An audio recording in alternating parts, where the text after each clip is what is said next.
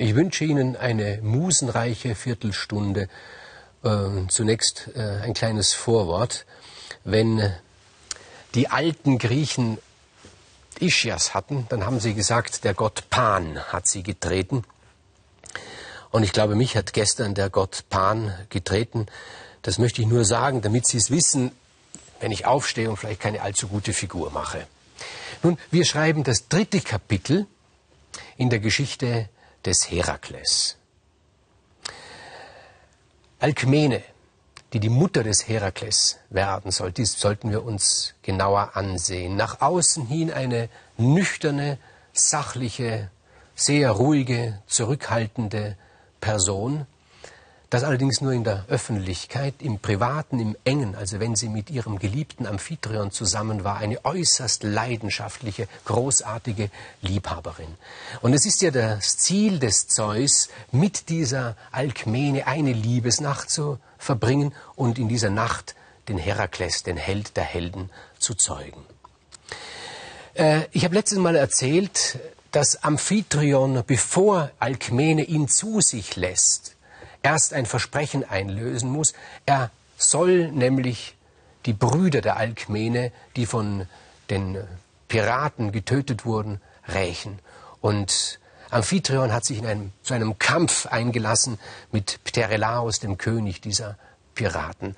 Und damit dieser Kampf lang dauert, hat Zeus eine Wolke geschickt und hat die Piraten durchnässt, sodass dieser Kampf sehr langsam dauerte. Das hatte einmal den Zweck gehabt, damit Amphitryon Zeit hat, dem Pterelaos das goldene Haar auszureißen, das ihn unverletzlich macht. Aber das war nur der Vorder, das war nur der, der, der erste Grund. Der wahre Grund, dass dieser Kampf so lange dauert in Zeitlupe, ist ein anderer.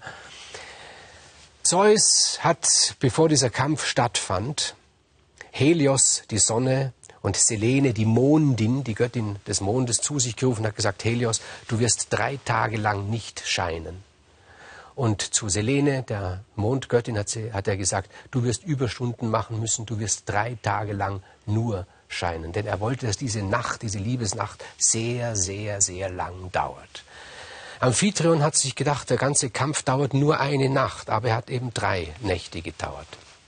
Und Zeus, verkleidet als Amphitryon, kam bald zu Alkmene und er brachte ihr ein goldenes Haar mit, nicht das goldene Haar des, des Seeräubers, sondern er hat was Perfides getan. Er hat vor zu seiner eigenen Gattin, zu Hera, gesagt, ach, lass dich doch mal streicheln, hast du wunderschöne goldene Haare. Und bei der Gelegenheit hat er ihr ein goldenes Haar ausgerissen.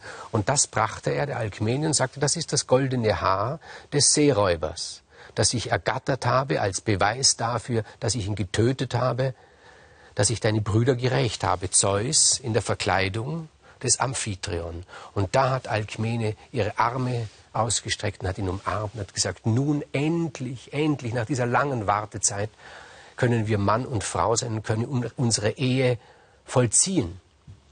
Und diese Nacht hat sehr, sehr lange gedauert. Drei Nächte hindurch. Und es war eine begeisternde Liebesnacht für Zeus.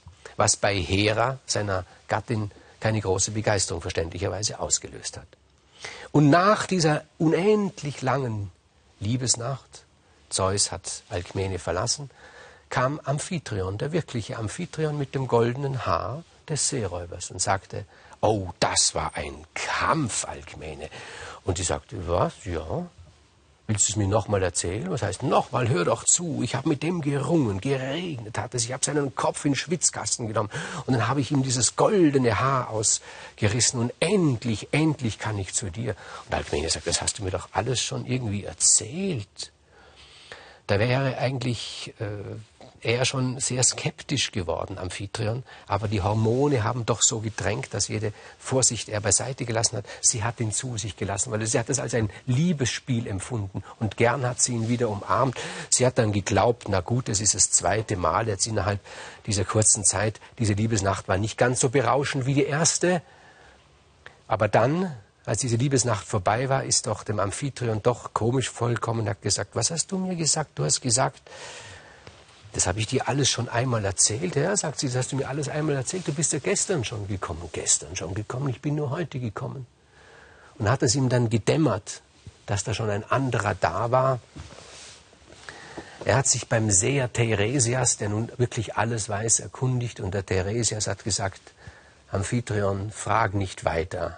Da war ein anderer vor dir da, aber nicht irgendeiner. Es war Zeus. Lass die Sache auf sich beruhen. Und der Amphitryon, das hat ihm dann vielleicht nicht allzu gut gepasst, aber andererseits jetzt betrogen zu werden von Zeus ist vielleicht nicht so schlimm als von Hinz und Kunz betrogen zu werden. Und Alkmene war schwanger und sie hat gewusst, sie wird zwei Kinder zur Welt tragen, zur Welt bringen.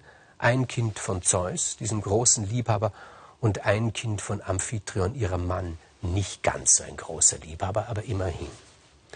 Und da hat Zeus im Olymp oben verkündet, ich werde einen Sohn bekommen, der aus meinem Blut gezeugt wurde. Aus meinem Blut, auch die Frau wird aus, ist aus meinem Blut gezeugt worden. Und dieser Sohn wird alle beherrschen. Dass er das so verkündet hat, so, so gerade heraus, es lag darin, dass Ate, äh, die Göttin der Verblendung ihn geschlagen hat. Von dieser Ate erfahren wir gar keine eigene Geschichte. Diese Ate ist einfach eine furchtbare Gottheit, die alle beherrscht, sogar den obersten Gott beherrscht. Das ist diese Gottheit, die uns dazu zwingt, ins Casino zu gehen und unseren Monatsgehalt auf die Zahl 8 zu setzen und alles zu verlieren. Die Göttin der Verblendung. Und sie hat den Zeus verblendet, dass er das verkündet. Und die Hera hat gleich gesagt, die hat schon alles geahnt, hat gesagt, was hast du gesagt? Ist das wahr, was du gesagt hast? Das Kind, das an einem bestimmten Tag, den du bestimmst, zur Welt kommt, dieses Kind das wird alle beherrschen, ja, das wird alle beherrschen. Und da fiel der Hera ein, da gibt es ja noch einen, der auch aus einem Heldengeschlecht des Zeus stammt, nämlich ein gewisser Stenelos.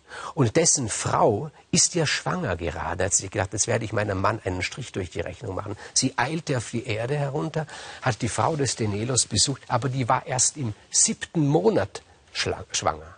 Und der Tag der Geburt, den ähm, Zeus bekannt gegeben hat, wäre schon viel früher gewesen. Und da hat sie sich verbündet, die Hera, mit der Göttin der Geburt. Das ist die Eileithyia.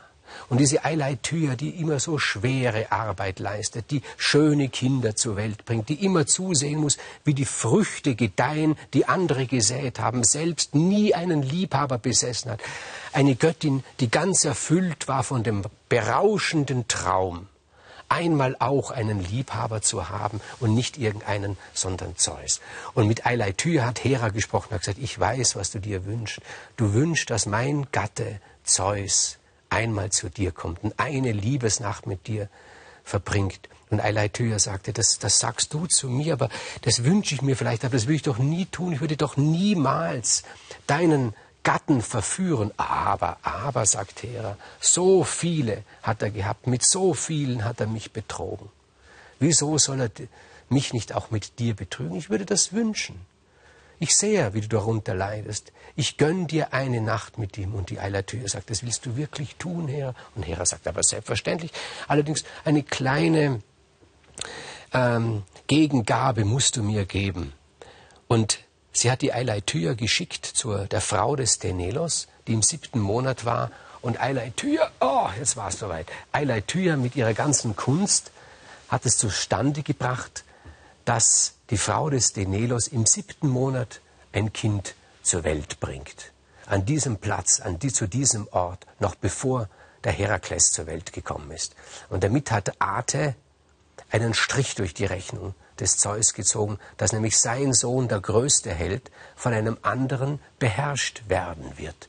Von einem anderen, dessen Namen wir gleich erfahren, nämlich der Eurystheus genannt wird. Dieser Eurystheus wird einer der drei großen Feinde des Herakles sein. Ein feiger Hund, ein niederträchtiger König, ein, einer, der moralisch und, und in allem weit unter dem Herakles steht, aber aufgrund dieser Weissagung der Arte wird er den Herakles lange, lange, lange Zeit auf mieseste Art und Weise beherrschen. Aber dann wollte die Hera noch weitergehen. Sie wollte überhaupt die Geburt des Herakles verhindern. Sie wollte sich an der Alkmene rächen. Und sie hat weiter mit der Eileithyia, der Göttin der Geburt, gesprochen und hat zu ihr gesagt, ja, Ich gebe dir sogar zwei Nächte mit meinem Gatten. Allerdings musst du mir halt wieder einen Gefallen tun. Setz dich vor die Tür der Alkmene, verschränk deine Arme, ich würde es Ihnen gerne vormachen, aber das kriege ich heute nicht zustande. Verschränk deine Arme und deine Beine, verknote sie, und wenn Eileithyia sich verknotet hat, dann hieß es, dass die Frauen nicht gebären konnten. Drin lag Alkmene, hat in Schmerzen gebrüllt und vor ihrem Zimmer saß die Göttin der Geburt verknotet und hat die Geburt des Herakles und auch seines Bruders, der auch im Leib der Alkmene war, verhindert. Aber da gab es eine junge Dienerin, eine sehr loyale Dienerin, Galintias hieß sie, und die hat großes Mitleid gehabt mit ihrer Herrin. Und sie hat sich gedacht, was kann ich tun, um ihr zu helfen? Was kann ich da tun?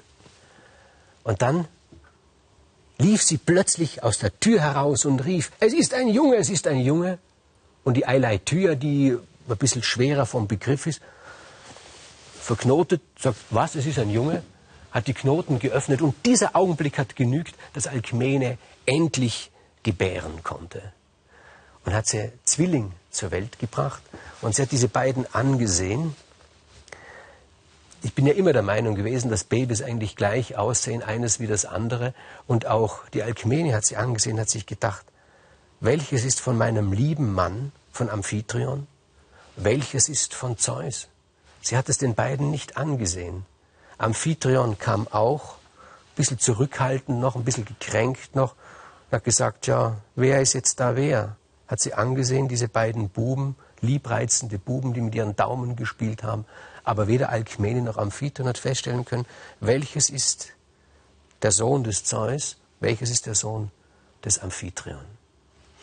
Nun hat also Hera ihr Ziel nicht erreicht. Sie hat übrigens auch geplant gehabt, die Eileithyia zu betrügen, ihr nicht ihren Mann zur Verfügung zu stellen. Und nun hat sie einen besonderen Groll gehabt auf die Galintias, dieses, diese, diese besonders treue, liebreiche Dienerin, der Alkmene und sie hat diese Dienerin in ein Wiesel verwandelt, als Strafe, weil sie der Alkmene geholfen hat zu gebären. Und nun etwas was, was, was Witziges. Die Griechen, die, die, die, haben ja komische, also die Alten, die haben ja komische Vorstellungen von Tieren zum Teil gehabt. Zum Beispiel haben sie geglaubt, dass also ein Schwan und eine Gans miteinander können und dass die miteinander äh, Kinder, Nachwuchs zeugen können. Andererseits haben sie geglaubt, dass Löwe, Löwenmann mit Löwin, mit Löwenweibchen keine Nachfolgen, äh, Nachfolge zeugen können, sondern sie haben sich geglaubt, der Löwe muss sich mit einer Leopardin verbinden, damit Nachkommenschaft da ist. Keine Ahnung, wie sie draufgekommen sind. Und vom Wiesel, vom Wiesel haben die Alten geglaubt, dass es durch das Ohr empfängt und durch den Mund gebiert. Ich weiß nicht, ob jemand da mal ein Wiesel näher betrachtet hat von den Alten, aber über viele Jahrhunderte war für die alten Griechen klar, das Wiesel ist ein grundsätzlich jungfräuliches Wesen, das durch das Ohr empfängt und durch das Maul gebiert. Der große Mythenforscher, der ungarische Karl Kereny, hat daraus geschlossen, dass das Wiesel später zur Allegorie für die Jungfräulichkeit der Maria wurde. Aber das ist, wie gesagt, eine ganz andere Geschichte. Das nächste Mal weiter in der großen Geschichte des Herakles.